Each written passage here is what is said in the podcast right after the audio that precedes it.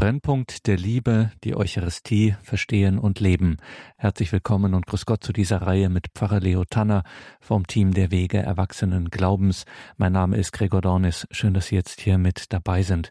Die Eucharistie, dieses Sakrament ist die Quelle und der Höhepunkt des ganzen christlichen Lebens. So formuliert es die Kirche selbst. Quelle und Höhepunkt. Und diese Quelle und diesen Höhepunkt, diesen Gipfel, wie man auch übersetzen kann, des ganzen christlichen Glaubens zu verstehen und zu leben. Das ist Anliegen dieses besonderen Glaubenskurses, dieses besonderen Weges erwachsenen Glaubens. Pfarrer Leo Tanner hat dazu Impulsvorträge erarbeitet und gemeinsam mit dem Team der Wege Erwachsenen Glaubens auch Begleitmaterial veröffentlicht, dass man diesen Kurs mit diesen Vorträgen dann auch bei sich vor Ort in der Gemeinde, im Gebetskreis, in der Pfarrei gehen kann. Die Eucharistie verstehen und leben, Brennpunkt der Liebe. Der zweite Vortrag heißt Willkommen zum Mahl der Liebe, Eröffnung und Kyrie.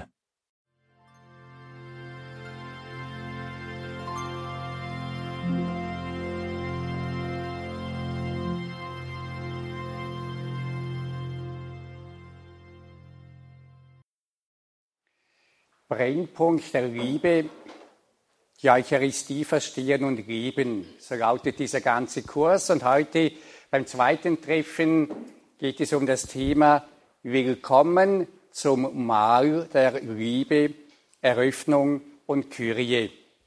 Doch bevor wir uns dem neuen Thema zuwenden, möchten wir noch kurz zurückschauen. Das erste Treffen stand unter dem Thema ein Geheimnis neu entdecken, Eucharistie als Danksagung. Eucharistie heißt wörtlich Danksagung, Danke sagen. Im Danken anerkennen wir, dass wir uns selbst verdanken. Oder anders gesagt, wir haben uns und unser Leben nicht selbst gemacht. Wir leben von einem anderen her. Wir verdanken unser Leben unserem Schöpfer. Von ihm sind wir abhängig dieses Danken, dieser Blick auf den Schöpfer, was wir von ihm empfangen, dieses Danken ermöglicht uns einen neuen Blick. Wir können uns jeden Tag über so viele Sachen ärgern. Wir können uns aber auch jeden Tag über so viele Sachen freuen. Und entscheidend ist, auf was ich schaue. Schaue ich auf das, was nicht gelungen ist, was nicht gut ist, was andere Menschen schlecht machen, was Böses in der Welt ist, dann kann ich mich dauernd ärgern. Aber schaue ich auf das, was an Gutem da ist, was bereits erlöst ist, dann kann ich jeden Tag unglaublich viel danken. Und einige Erste haben bereits einige Dankeskörner mitgebracht. Sie können jedes Mal auch Dankeskörner bereits schon mitbringen und draußen in die bereits gestellte Schale legen. Im Danken schauen wir auf die Erlösung, die bereits geschehen ist und auf die Erlösung, die der Herr jetzt unter uns wirkt und dass sich diese Erlösung vollenden wird. Wir üben uns im Danken ein in einen Blick des Glaubens und sagen einfach Danke, danke, du wirst alles einmal gut machen. Eucharistisch leben heißt darum dankbar leben. Dazu helfen uns die Dankeskörner. Und diese äußere Handlung mit dem Einlegen eines Kornes, mit jedem Danke in eine Schale, hilft uns, in eine innere Haltung, in eine neue Haltung hineinzuwachsen. Das einige Gedanken zur Eucharistie als Danksagung, jetzt noch ein Geheimnis neu entdecken. Die Eucharistiefeier ist ein Geheimnis des Glaubens. Und Geheimnis bedeutet nicht etwas, was man nicht verstehen kann, sondern etwas, wo es wie eine persönliche innere Erfahrung braucht, um dieses Geheimnis mehr entdecken und erfahren zu können. Und was uns helfen kann, dieses Geheimnis vielleicht zu entdecken oder zu erfahren, das ist in der Bedeutung des Wortes Lammes enthalten. Der Ursprung der Eucharistiefeier liegt in der Paschafeier des Volkes Israel. Bei der jährlichen Paschafeier haben die Juden, und sie tun es heute noch, ein fehlerloses einjähriges Lamm geschlachtet. Und damals ursprünglich bewahrte sie das Blut dieses Lammes vor dem irdischen Tod. Und genau zu der Zeit, während zur Zeit Jesu in Jerusalem die Paschalämmer auf dem Altar des Tempels geschlachtet wurden, stirbt nach dem Johannesevangelium Jesus am Kreuz. Und da erfüllte sich, was Johannes der Täufer von Jesus sagte und was wir auch in jeder Eucharistiefeier bieten, seht das Lamm Gottes, das die Sünde der Welt hinwegnimmt. Jesus wurde also das wahre Paschalamm. Und dieses wahre Paschalamm des Jesus Christus ist, das ist etwas, was die ganze Schöpfung, die ganze Schichte durchstrahlen wird. Darum ist in der Offenbarung des Johannes auch 28 Mal von diesem Lamm die Rede. Das Lamm Jesus Christus wird angebetet, verherrlicht, ist durchstrahlt, erlöst die ganze Schöpfung. In Offenbarung 5.13 lesen wir, ihm, der auf dem Thron sitzt und dem Lamm gebühren Lob, Ehre und Herrlichkeit und Kraft in alle Ewigkeit. Und in Offenbarung 19.9, selig, wer zum Hochzeitsmahl des Lammes eingeladen ist. Ein Satz, den Sie alle kennen, weil dieser Satz auch in die Liturgie übernommen wurde.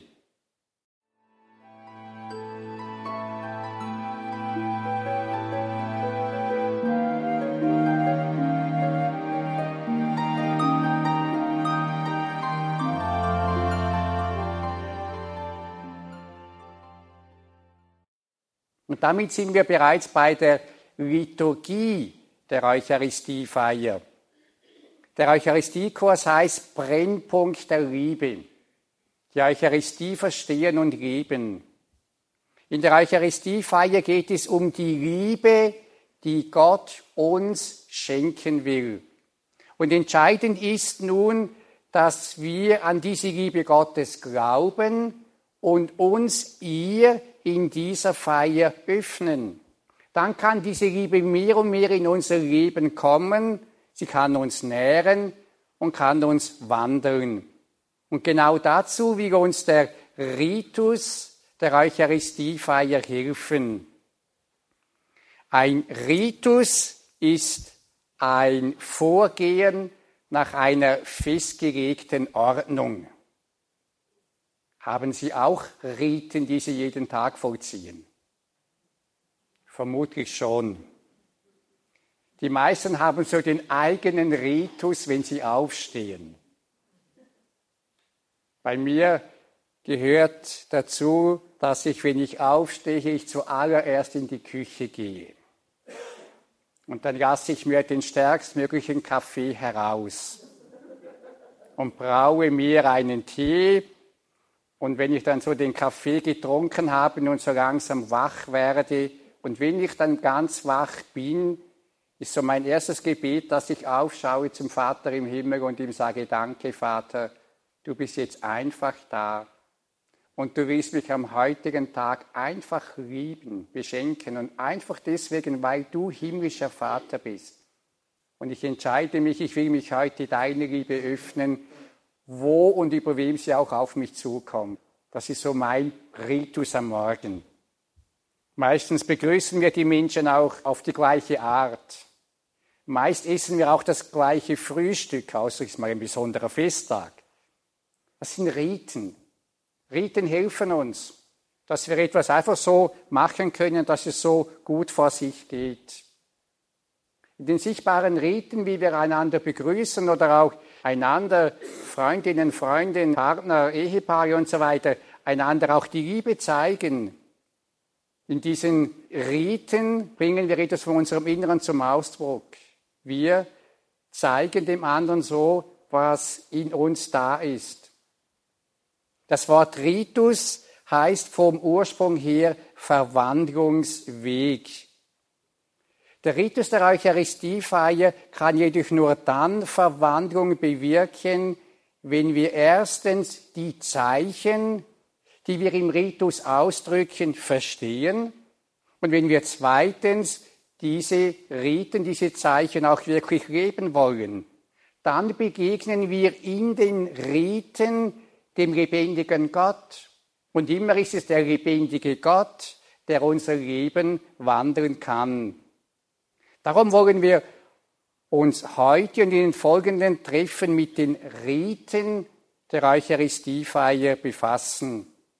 Dabei wollen wir vor allem den inneren Weg des Ritus kennenlernen. Genau erklärt finden Sie die Riten im Teilnehmerheft und Sie können sie dort auch in aller Ruhe nachlesen. Willkommen zum Mahl der Liebe. Das ist das Thema heute Abend. In den Hochgebeten für besondere Anliegen wird jeweils auf die Emmaus-Geschichte, die uns von nun an auf unserem weiteren Weg begleiten wird, Bezug genommen. Ich nehme an, Sie alle kennen diese Emmaus-Geschichte. Zwei Jünger, traurig, frustriert, gehen von Jerusalem weg, kommt Jesus dazu, er redet mit ihnen, sie halten Mahl miteinander und da passiert etwas und sie rennen begeistert und in Freude wieder zurück. Ein Wandlungsweg von Trauer zur Freude, die sie weitergeben. Und es geht in jeder Eucharistiefeier um so einen inneren Weg, dass sich das in uns zumindest ein Stück weit auch ereignen kann. Und ich kann mir sehr gut vorstellen, dass in der frühen Kirche deswegen auch diese Emaus-Geschichte, diese Emaus-Erfahrung als Katechese zum Verständnis des inneren Geschehens und Vollzuges der Eucharistiefeier verwendet wurde. Darum werden wir auch von jetzt an mit dieser Emaus-Geschichte auf dem Weg sein. Im Hochgebet für besondere Anliegen betet der Priester, ja, du bist heilig, großer Gott.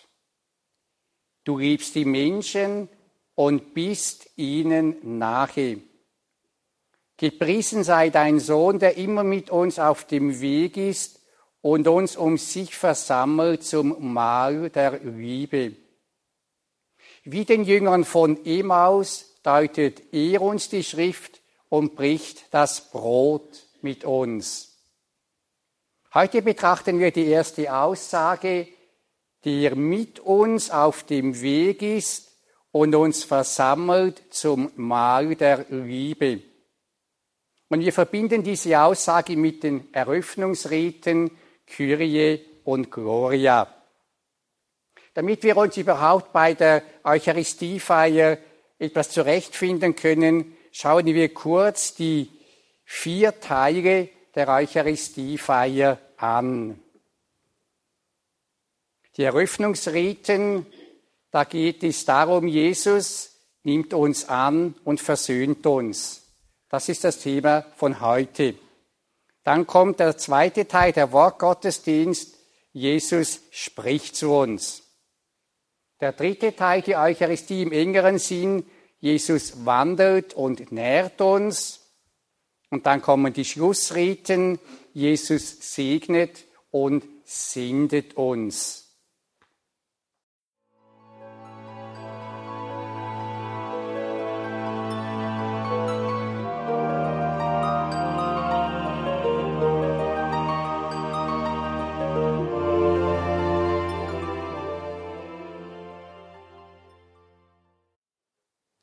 Und nun wenden wir uns der Emaus-Geschichte zu.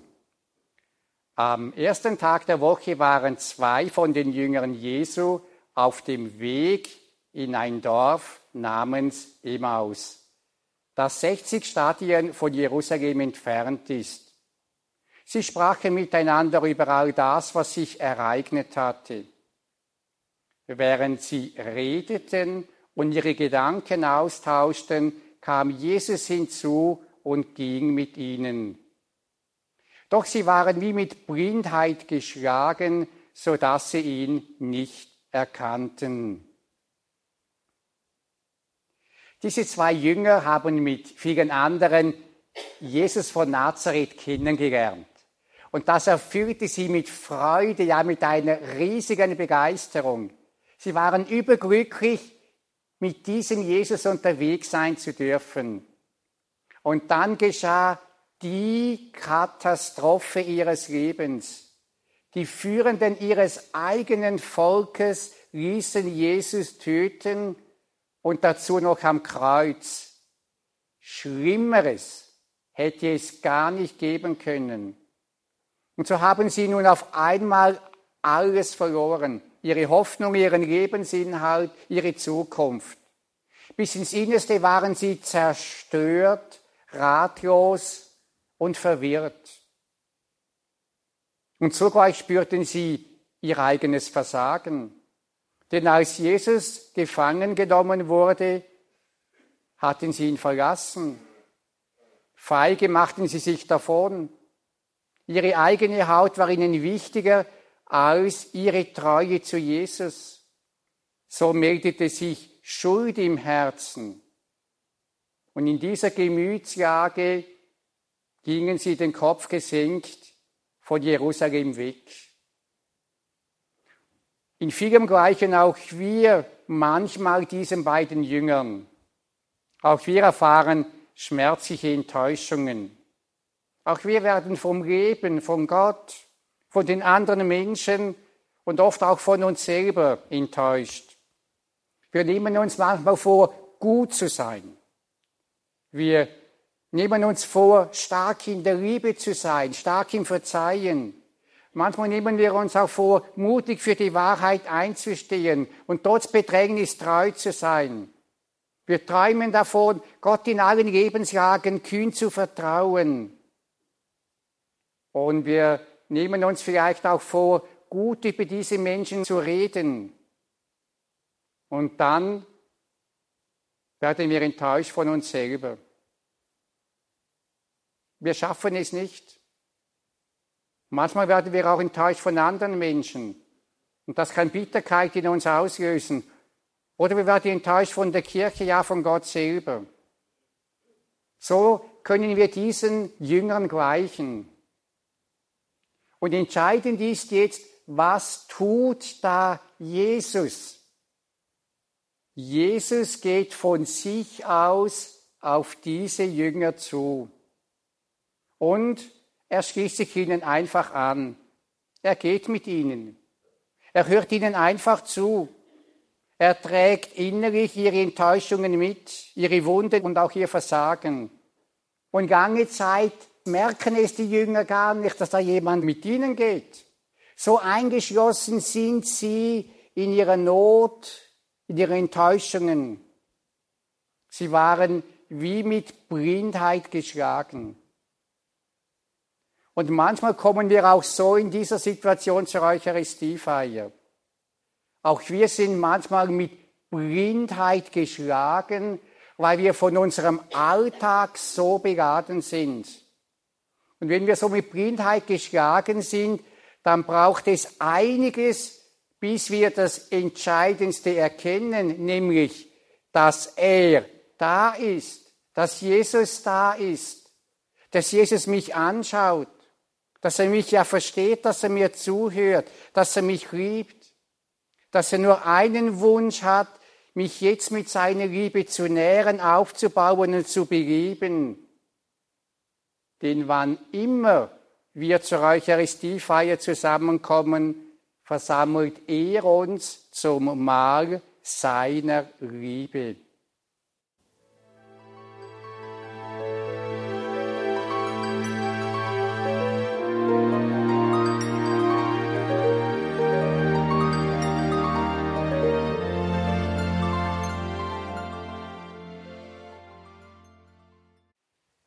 Du hast uns hergerufen und darum sind wir hier. Wir sind jetzt deine Gäste und danken dir. Da zeigt sich ein zentrales Element. Jesus ist der Gastgeber und wir sind seine Gäste. Und als Gastgeber hat Jesus uns, seine Gäste, auch in sein Haus eingeladen. Denn normalerweise feiern wir die Eucharistie in einem besonderen Raum in der Kirche im Haus Gottes. Und Haus Gottes zeigt, Gott gibt uns in seinem Haus, in seinem Herzen Raum.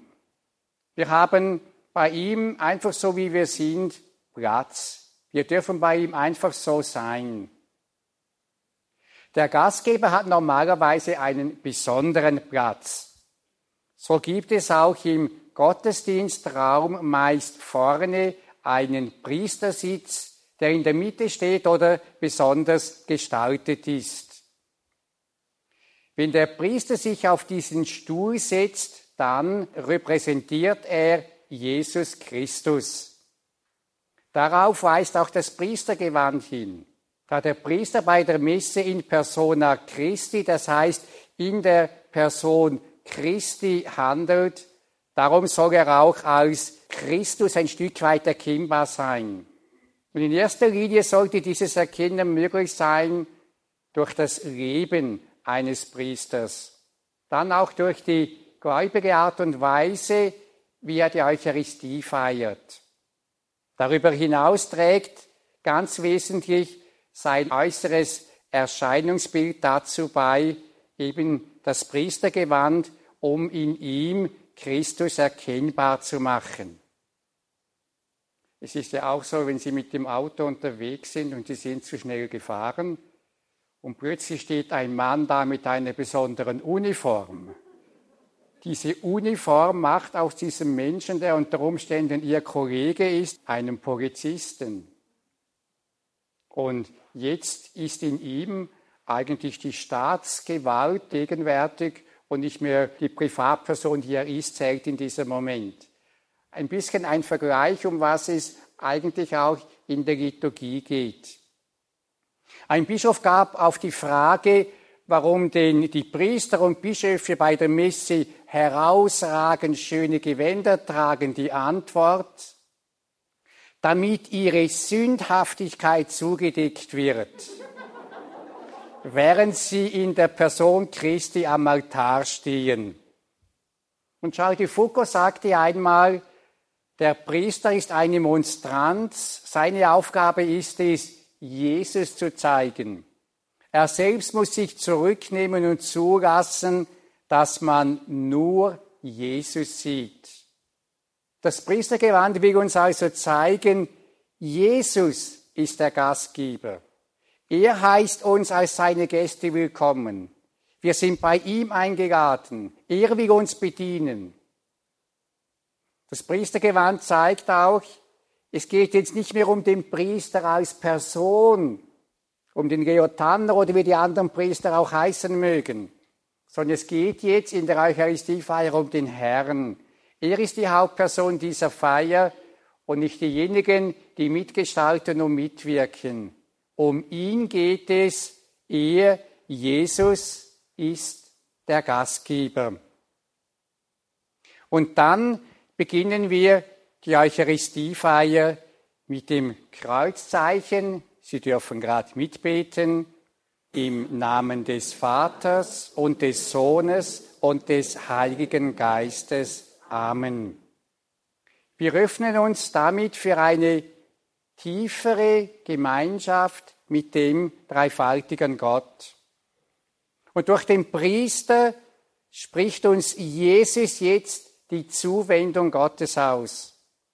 Und die einfachste Form des liturgischen Grußes heißt, der Herr sei mit euch. Wissen Sie, wie das im Lateinischen heißt? Genau. Dominus vobiscum. Und Dominus vobiscum heißt ganz einfach der Herr mit euch. Und jetzt gibt es zwei Möglichkeiten. Man kann sagen, der Herr ist mit euch oder der Herr sei mit euch. Der Herr ist mit euch. Diese Bedeutung heißt, dass der Priester das Volk erinnert, denkt daran, seit der Taufe ist Jesus Christus bei euch und er ist immer bei euch. Er verlässt euch nie, er ist auch jetzt bei euch. Und das Wort der Herr sei mit euch, das bringt so wie den Wunsch zum Ausdruck, der Herr soll mit seiner Liebe, mit seiner Kraft, mit seiner Gemeinschaft immer mehr in euch gegenwärtig werden. Er soll euer Leben immer mehr durchdringen. Hier wie an anderen Orten im Ritus gibt es dann verschiedene Variationen. Manchmal sagt der Priester schlicht eben, der Herr sei mit euch oder Gnade und Friede von Gott, unserem Vater und dem Herrn Jesus Christus sei mit euch. Es gibt auch andere Variationen. Das bringt ein bisschen Abwechslung hinein und hilft uns auch, wieder mal neu hinzuhören, damit wir offener werden für den, der uns jetzt begegnet. Und so wie dieser Zuruf des Priesters Erinnerung und Zusage ist, so ist es auch die Antwort, die sie geben, nämlich und mit deinem Geiste. Das Volk erinnert den Priester, dass durch den Geist empfangen in der Priesterweihe jetzt der Herr durch ihn wirkt. Wir können etwas salopp sagen, Klartext sagt die Gemeinde, denk daran, lieber Priester, der Herr ist es, der jetzt zu uns spricht und die Eucharistie mit uns feiert.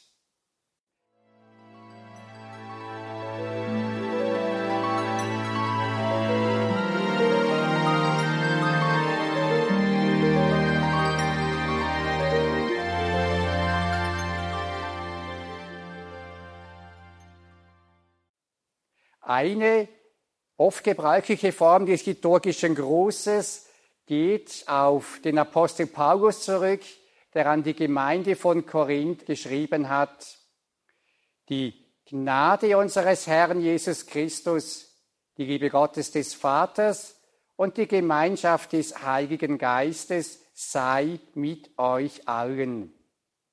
Gehen wir zu diesem Wunsch, diesem Zuspruch noch ein wenig nach. Ganz am Anfang, wenn wir zum Gottesdienst uns versammeln, wird uns da das ganze Wohlwollen und die ganze Liebe Gottes zugesprochen. Und diese Zuwendung Gottes, die uns gut tun möchte, heißt Gnade. Gnade auf Griechisch Charis. Und diese Gnade ist in Jesus Christus in der ganzen Fülle zu uns gekommen. Sie ist ein unverdienbares Geschenk. Und Gnade heißt zuallererst einfach mal, ein Strom der Liebe fließt auf dich zu. Schön, dass du da bist. Schön, dass es dich gibt. Ich habe Freude an dir. Die Liebe Gottes des Vaters erinnert uns daran, dass die Vaterliebe Gottes uns den Rücken stärkt. Er steht hinter uns. Er gibt uns Halt. Er vermittelt Geborgenheit. Und weil Gott himmlisch liebender Vater ist, sind wir seine geliebten Kinder. Gottes Töchter, Gottes Söhne. Und diese Tatsache ist an keine Bedingungen geknüpft. Wir bleiben seine geliebten Kinder, was auch immer kommt und wie wir uns auch immer verhalten werden. Das gibt Gewissheit. Gewissheit dieses Geliebtseins auch durch unsere Schwächen und Fehler hindurch. Und die Gemeinschaft des Heiligen Geistes erinnert uns daran, dass im Heiligen Geist Gottes Liebe uns von innen hier heilt, erneuert und belebt. Denn dieser Geist Gottes ist ausgegossen in unseren Herzen. Wir können uns fragen, weshalb ist dieses Wohlwollen und dieses Angenommensein so wichtig? Ein Familienvater hatte die Gewohnheit, jeden Abend seine Kinder mit einem Kreuzzeichen auf die Stirn zu segnen. Eines Tages war einer seiner Söhne besonders schwierig gewesen und der Vater beschloss, ihn dadurch zu bestrafen, dass er ihm keinen Segen gab. Doch der Sohn wartete abends im Bett mit Ungeduld auf den Segen seines Vaters, und als das Kreuzzeichen nicht kam, da begann er zu schluchzen, und er rief, Papa, du bist ein Lügner. Der Vater bat um eine Erklärung, und der Sohn sagte, jeden Abend sagst du, du gäbest mir den Segen Gottes. Wenn das wirklich wahr wäre, dann gäbest du ihn mir auch heute Abend, wo ich unerträglich war und ihn nötiger habe als sonst, damit ich aus meinem Zorn herauskommen kann. Der Segen, die unverdiente Erfahrung der Liebe des Vaters hätten dem Buben geholfen, seinen Zorn loszulassen und zu vergeben. Und so ist es, genau wenn wir böse gewesen sind, dann brauchen wir eigentlich gerade noch mehr Liebe. Und meistens reagieren wir genau umgekehrt. Wir geben dann weniger Liebe. So sind wir Menschen. Aber so ist Gott nicht. Wenn wir angenommen sind, dann können wir uns selber anschauen, das Beschämende, das Schwache und die Schuld zulassen und anschauen, ohne mutlos zu werden. Wir können dann auch aufhören, nach Sündenböcken zu suchen und andere zu beschuldigen, den wir immer, ob zu Recht oder Unrecht, Beschuldigungen aufrechterhält, baut eine Mauer zwischen sich und den betroffenen Menschen. Und diese Mauer trennt und trennen, sich absondern, das ist Sünde. Dann kann Gottes Liebe nicht fließen.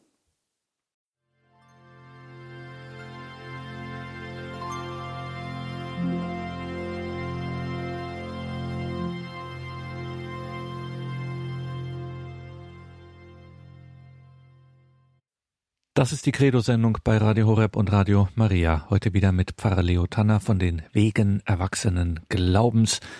Pfarrer Leo Tanner führt hin zum Sakrament der Liebe zur Eucharistie, die zu verstehen und zu leben. Natürlich zugleich eine Einführung in die heilige Messe. Willkommen zum Mahl der Liebe, Pfarrer Leo Tanner. Und genau in dieser Situation kommt uns jetzt der Ritus der Eucharistiefeier zu Hilfe. Nachdem wir so angenommen sind von Gott, einfach wie wir sind, mit all unseren Schwächen und Fehlern und Enttäuschungen, mit all unserer Wut und Bitterkeit vielleicht auch. Nachdem wir so angenommen sind, dürfen wir jetzt einfach uns anschauen, so wie wir sind, wir dürfen ehrlich zu uns selber sein. Wir dürfen unsere Mauern und Beschuldigungen und Bitterkeiten erkennen. Und wir dürfen sie zulassen. Ja, so bin ich. Und der Ritus lädt uns dann ein, auf Jesus zu schauen, auf seine Barmherzigkeit und Liebe, aber auch auf seine Heiligkeit und Wahrheit. Und das lässt uns dann erkennen, wo wir von Gott weggegangen und wo wir nicht entsprechend seiner Liebe gelebt haben. Das ist ganz, ganz wichtig, dass wir das bewusst erkennen. Denn Schuldbewusstsein ermöglicht Veränderung. Erst wenn ich weiß, was mein Anteil ist an dieser oder jener gestörten oder verletzten Beziehung, erst dann ist eine Verhaltensänderung möglich. Und während in der Welt jetzt oft die anderen beschuldigt werden, in der Politik ist es ja auch so, gehen wir hier in der Kirche einen anderen Weg. Wir hören nämlich auf, andere zu beschuldigen und bekennen unsere eigene Schuld. Ich denke, dass es bei Ihnen auch so ist, dass in Ihrer Gemeinde niemand andere beschuldigt sondern dass jeder und Sie allen voran immer sagen, das ist mein Teil an dieser Schuld, an dieser Not. Sie schauen mich ein bisschen ungläubig an, einige zumindest. Aber ich glaube, wenn wir dieses Element nicht andere beschuldigen Nicht anderen Vorwürfe machen, sondern unsere eigene Schuld bekennen. Wenn wir das in unseren Pfarrgemeinden leben würden, es würde vieles anders aussehen und es würde mehr eine Atmosphäre Jesu verbreitet werden. Aber kommen wir zurück zum Ritus.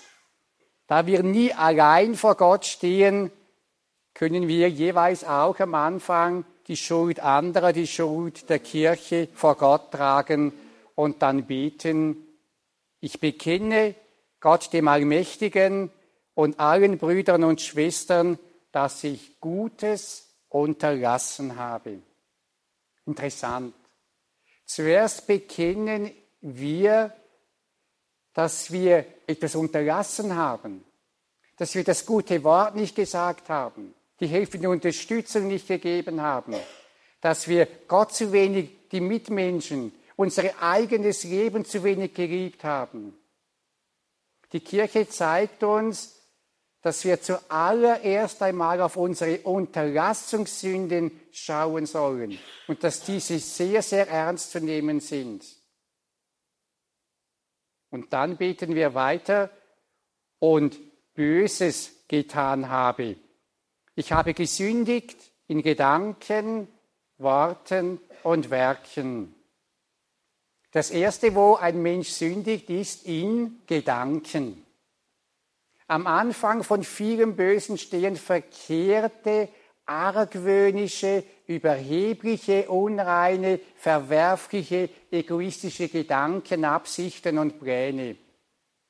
Und daraus kommen dann verletzende Worte, böse Worte, Lügen, Halbwahrheiten. Und das führt dann auch zu sündhaften Taten. Und wir beten dann weiter, durch meine Schuld, durch meine große Schuld. Zugeben und bekennen, das ist ein entscheidender Schritt im Leben. Wie befreiend ist es doch, wenn jemand sagt, es tut mir leid, das ist meine Schuld, das ist mein Fehler, ich stehe dazu. Was löst sich da in Beziehungen? Was löst sich da in Gruppen, in Gemeinschaften, wenn Menschen das sagen können? Einfach so, da kommt so viel Freiheit und Raum herein, so viel Heiliger Geist herein. Klar zur eigenen Schuld zu stehen, ist das eine. Doch dann geht es darum, uns von allen verkehrten Gedanken, Worten und Taten zu trennen. Und das ist oft gar nicht so einfach. Manchmal klebt vieles an uns. Und manchmal ist es so, aber meine bösen Gedanken über die und über den, nein, nein, die möchte ich nicht aufgeben, die möchte ich behalten. Der oder dem möchte ich noch etwas zurückgeben, zurückzahlen.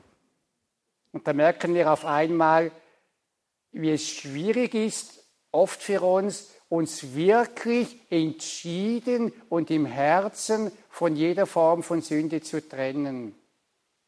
Deshalb heißt es dann im Gebet weiter, Darum bitte ich die selige Jungfrau Maria, alle Engel und Heiligen und euch, Brüder und Schwestern, für mich zu beten bei Gott, unserem Herrn. Gerade weil wir spüren, dass wir es allein nur aus unserer Kraft nicht schaffen, rufen wir den ganzen Himmel an. Maria, die Mutter Gottes, die ohne Sünde war die Heiligen, die Engel, aber auch die Schwestern und Brüder, bitte betet für mich, damit die Gnade Jesu Christi mir helfe, von diesem oder von jenem endgültig frei zu werden, damit meine Entschiedenheit wachse. Und damit Jesus, der Erlöser, mich, uns von aller Sünde, aller Auflehnung, aller Murren und aller Unreinheit heilen kann. Wenn wir jetzt das so kurz betrachtet haben, dieses Schuldbekenntnis, dann merken wir auf einmal, wenn wir das nicht nur einfach so daher sagen, sondern in der Tiefe durchgehen, was da drin für eine heilende, erlösende Kraft enthalten ist. Die zwölf Apostellehre, die früheste Kirchenordnung um ca. 100, 110 nach Christus zeigt, dass das Sündenbekenntnis von Anfang an zur Eucharistiefeier gehörte. Wenn ihr am Herrentag zusammenkommt, brecht das Brot und sagt Dank, nachdem ihr zuvor eure Verfehlungen bekannt habt, damit euer Opfer rein sein. Ich kann mir vorstellen, dass sie damals noch persönlich vor der Gemeinschaft, weil eine kleine Gemeinde, bekannt haben, was ihre Verfehlungen gewesen sind. Die intensivste Form der Befreiung von Schuld, das ist das Bußsakrament. Es bereitet uns darum am idealsten auf die Eucharistiefeier vor. Doch auch hier am Anfang jeder Eucharistiefeier erhalten wir Vergebung, wenn wir unsere Sünden bereuen und uns bessern wollen.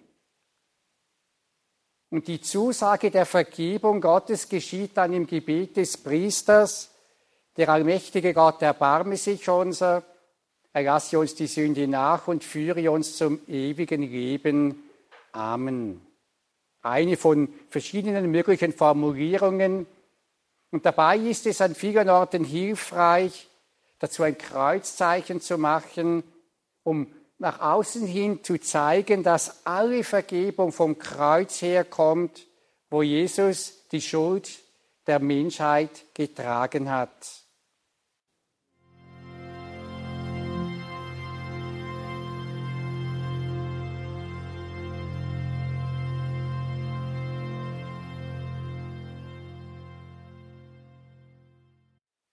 Und nachdem wir jetzt so wir gehen immer dem inneren Prozess der Eucharistiefeier nach, nachdem wir so das Verzeihen Gottes und seine Liebe neu angenommen haben, ist jetzt Jesus Christus ungetrübt unter uns, in unseren Beziehungen und in unserer Gemeinschaft neu gegenwärtig. Und zwar in einer viel dichteren Form. Und darum schauen wir jetzt im Kyrie auf zu ihm und begrüßen ihn mit Freude als unseren Kyrios. Kyrios meint Herrn. Dieser Kyrie-Ruf hat seinen Ursprung im römischen Kaiserkult. Wenn der Kaiser in Rom damals irgendwo in eine Provinz hinauskam, in all seiner Hofpracht, in all seiner Macht, dann rief das Volk Kyrie eleison. Dies war ein demonstrativer Anerkennungsruf mit der Bitte um Hilfe und Erbarmen. Es war auch die Haltung, in der sich die Verehrer des Sonnengottes, Sol Invictus, unbesiegbare Sonne, das war ja ein ganz großer Gott im römischen Reich. Von daher wurde ja dann das Weihnachtsfest übernommen, das war ursprünglich dieses heidnische Fest des unbesiegbaren Sonnengottes. Die Christen haben es dann getauft und gesagt, ja, die unbesiegbare Sonne, die wahre Sonne Gottes, das ist Jesus Christus und wir feiern an diesem Tag seine Geburt. Diese Verehrer des Sonnengottes, die sind am frühen Morgen auf die Dächer gestiegen, haben ihre Hände der Sonne entgegengestreckt und haben gebetet, Kyrie eleison. Die wahre Sonne jedoch, die über unserem Leben aufgeht, ist Jesus Christus. Er ist das Licht, das alles erhält. Er ist die Liebe, die alles heilt. Er ist der Erlöser von allem Dunklen, Negativen und Bitteren. Im Kyrie-Ruf schauen wir auf zum Auferstandenen, durch den uns Gott die ganze Füge seines Erbarmens schenkt. Wir stehen aufrecht vor dem erhöhten Herrn und grüßen die Sonne unseres Lebens und der ganzen Schöpfung. Dieses Kyrie kann jetzt auch mit dem Schuldbekenntnis verbunden werden. Dann stehen wir im Kyrie vor dem erhöhten Herrn vor der heilenden Sonne des Erbarmens Gottes und geben ihm all unsere Beschuldigungen, Widerstände, Sünden, Enttäuschungen und Wunden und legen sie bewusst in seine Hände. Wir sagen ihm, wie schön, dass du jetzt da bist. Wir vertrauen dir unsere Schulden, unsere Wunden an. Denn wenn einer uns da heraushelfen kann, dann bist du es allein. Kyrie eleison. Herr, erbarme dich. Am Sonntag dann, außer im Advent und in der Fastenzeit und an Festtagen, folgt das Gloria. Das Gloria vertieft das Kyrie, diesen Aufblick auf den Herrn und Erlöser, und wir geben ihm die Ehre.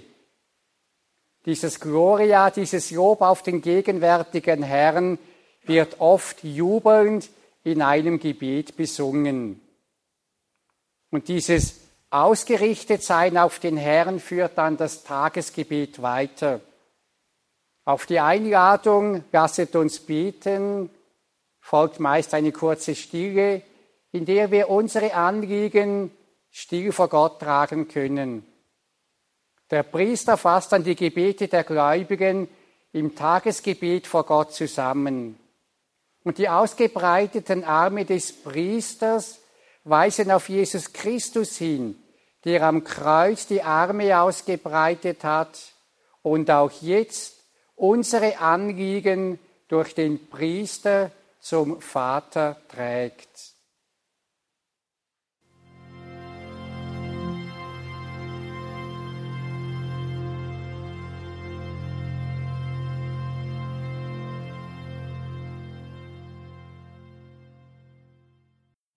Es folgt nun der Austausch in Kleingruppen und auch Sie sind wiederum eingeladen, folgenden Fragen nachzugehen.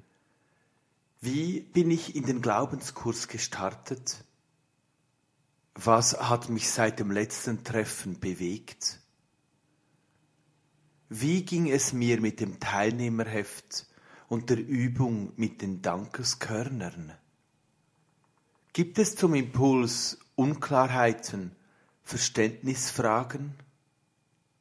Es wird dann in der Kleingruppe der Text der Emmaus-Geschichte ausgeteilt und gemeinsam gelesen und Stellung bezogen zu folgenden Fragen. Wie sieht die Situation der Jünger zu Beginn und wie am Ende aus? Was alles hat zur Wandlung beigetragen? Welche Bezugspunkte lassen sich zur Eucharistiefeier erkennen? Welche Verse würde ich welchen der vier Teile der Eucharistiefeier zuordnen?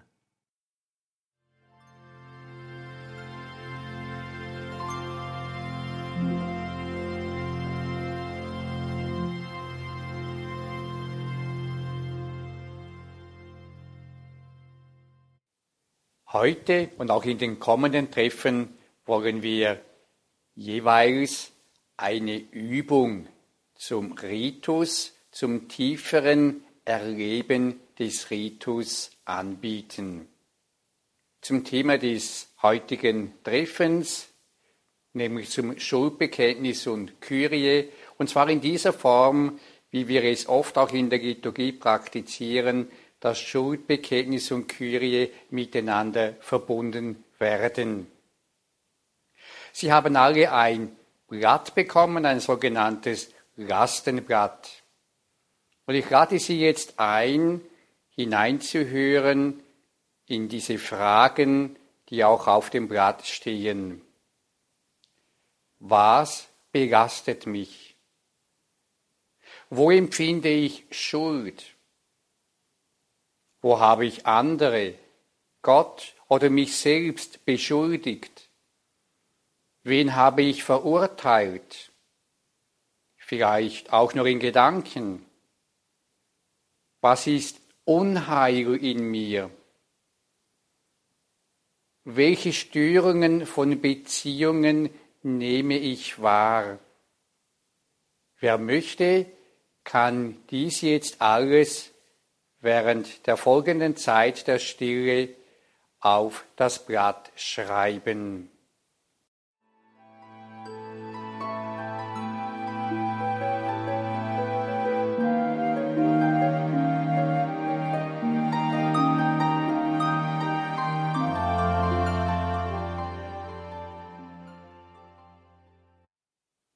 Im Kyrie stehen wir vor dem erhöhten Herrn, vor der heilenden Sonne des Erbarmens Gottes.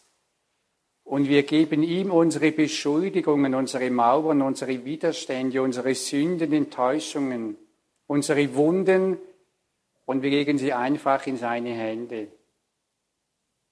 Das wollen wir jetzt vollziehen. Gerade sie ein, innerlich aufzuschauen, auf Christus hinzuschauen. Nehmen Sie Ihr Blatt in die Hände, vielleicht so nach vorn, wie eine Gabe, die man jemandem gibt, so wie ein Stück mein Leben, Herr, ich halte es dir hin. Wir wollen jetzt in dieser Haltung, aufgerichtet auf ihn, das Kyrie beten und das Kyrie singen. Herr Jesus Christus, du bist vom Vater gesandt zu heilen, was verwundet ist. In dir finden alle Wunden der ganzen Menschheit Heilung. Zu dir rufen wir.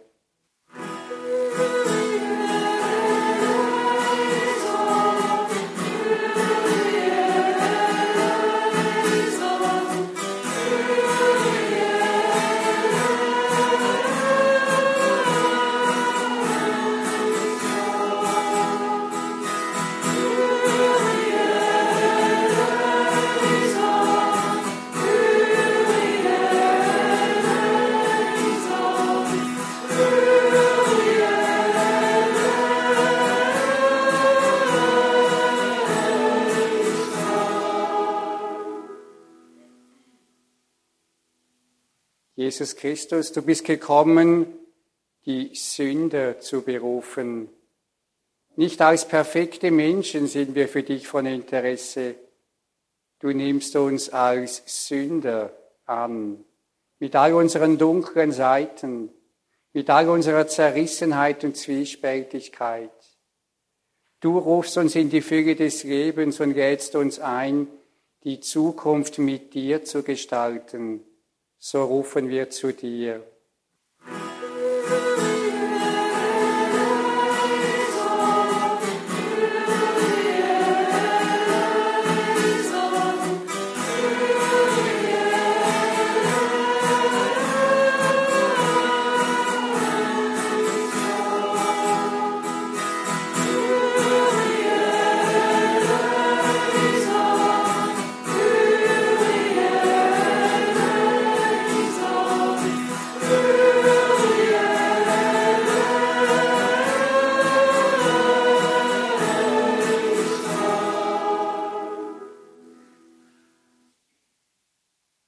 Jesus Christus, du bist zum Vater heimgekehrt, um dort für uns einzustehen.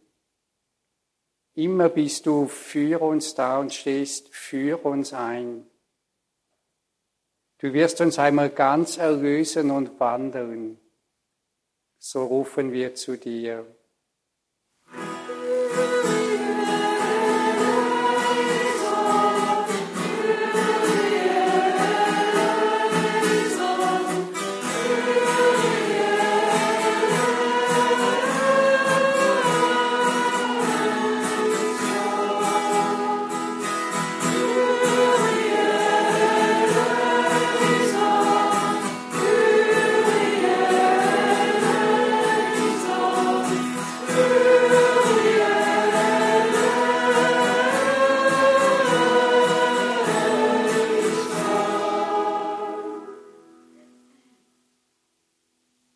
Der allmächtige Gott erbarme sich unser. Er nehme von uns Sünde, Schuld und Bitterkeit und öffne uns neu für das Wirken seiner Liebe. Amen. Nachdem wir jetzt Jesus unsere Mauern, unsere Widerstände gegeben haben, all das, was zwischen uns und ihm war, zwischen uns und den Menschen war, Nachdem wir ihm all das gegeben haben, kann seine heilende Gnade uns versöhnen. Dann werden wir mehr und mehr geheilt durch seine Liebe.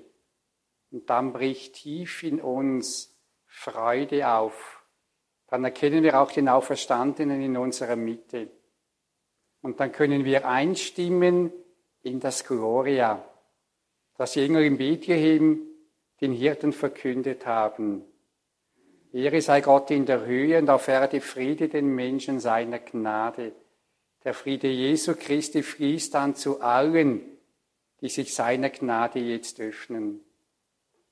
So möchten wir jetzt dieses Gloria miteinander beten, zugleich auch als Schlussgebet unseres heutigen Treffens. Ehre sei Gott in der Höhe und Friede auf Erden den Menschen seiner Gnade. Wir loben dich, wir preisen dich, wir beten dich an, wir rühmen dich und danken dir, denn groß ist deine Herrlichkeit. Herr und Gott, König des Himmels, Gott und Vater, Herrscher über das All, Herr eingeborener Sohn, Jesus Christus, Herr und Gott, Lamm Gottes, Sohn des Vaters, du nimmst hinweg die Sünde der Welt. Erbarme dich unser. Du nimmst hinweg die Sünde der Welt. Nimm an unser Gebet Du sitzest zur Rechten des Vaters, erbarme dich unser. Denn du allein bist der Heilige, du allein der Herr, du allein der Höchste, Jesus Christus, mit dem Heiligen Geist, zur Ehre Gottes des Vaters. Amen.